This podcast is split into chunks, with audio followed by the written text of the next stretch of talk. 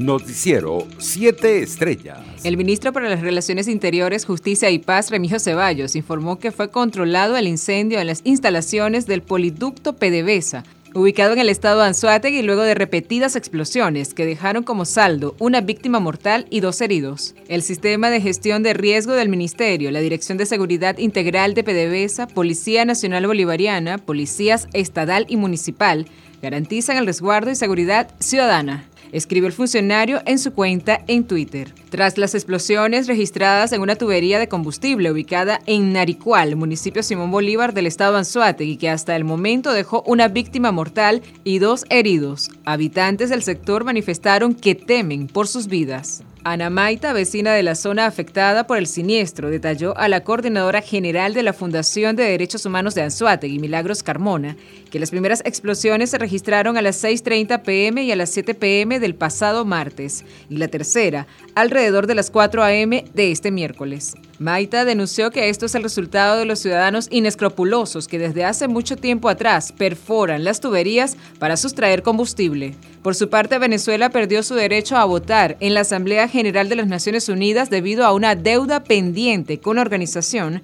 Para recuperarlo, el país debe pagar casi 40 millones de dólares, según lo anunció el secretario general de la ONU, Antonio Guterres. Otros 10 países también se encuentran en mora excesiva de sus pagos, por lo que tampoco tendrán voto de ahora en adelante hasta que cancelen parte del monto adeudado, incluyendo Antigua y Barbuda, Vanuatu, Comoras, Congo, Guinea, Irán, Papúa, Nueva Guinea, Santo Tomé y Príncipe, Somalia y Sudán. En otras noticias, 1.416 venezolanos fallecieron en Colombia por diversas causas en el año 2021, según la data preliminar de medicina forense publicadas esta semana. Internacionales. El alto representante de la Unión Europea para Asuntos Exteriores, Josep Borrell, aseguró este jueves que la coordinación entre Estados Unidos y Europa sobre la negociación con Rusia es absolutamente perfecta. Se ha dicho mucho que Europa estaba al margen, que no ha participado, que ni estaba en la mesa,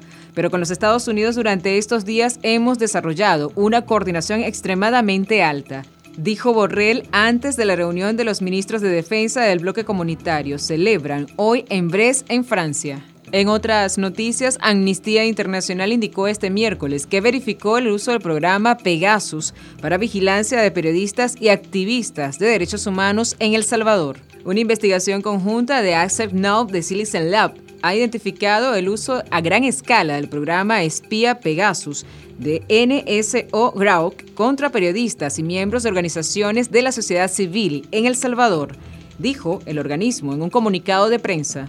Por su parte, Estados Unidos impuso el miércoles sanciones financieras a cinco narcoreanos vinculados al programa de misiles balísticos del país, un día después de que Pyongyang anunciara el lanzamiento de un misil hipersónico.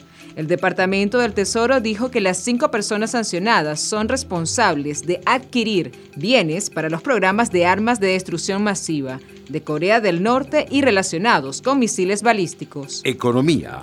El economista y director de Ecoanalítica, Asdrúbal Oliveros, aseguró el miércoles que Venezuela está entrando en una nueva etapa del problema inflacionario, donde el dólar estadounidense juega un papel fundamental. El analista precisó que en Venezuela existe una importante alza en el costo de la vida en dólares que supera la inflación en bolívares. El director de Ecoanalítica expresó su confianza en que el Ejecutivo y la banca tomen medidas para crear y promover las cuentas y créditos en dólares para hacer frente a esta situación. Deportes. Leones del Caracas protagonizó una emotiva remontada que dejó en el terreno este miércoles a Cardenales de Lara 11 carreras por 10 en la parte baja del décimo inning en el estadio universitario de la UCB en el round robin de la Liga Venezolana de Béisbol Profesional. Alfredo González, que comenzó el juego en la banca, conectó un profundo batazo que se estrelló contra la pared del jardín central para darle la victoria a los melenudos. Desde el primer momento pensé que César Valera, el bateador que le precedió, iba a terminar el juego, pero me tocó el turno, exclamó González después del desafío, sin temor a contener la emoción. En el segundo compromiso de la jornada, Navegantes del Magallanes venció a Tigres de Aragua, siete rayitas por cinco, en vibrante definición en el estadio José Bernardo Pérez de Valencia, como escenario para el encuentro que permitió a la Carabela mantenerse en el segundo lugar de la tabla de posiciones y comprometió aún más las opciones felinas. Noticiero 7 Estrellas.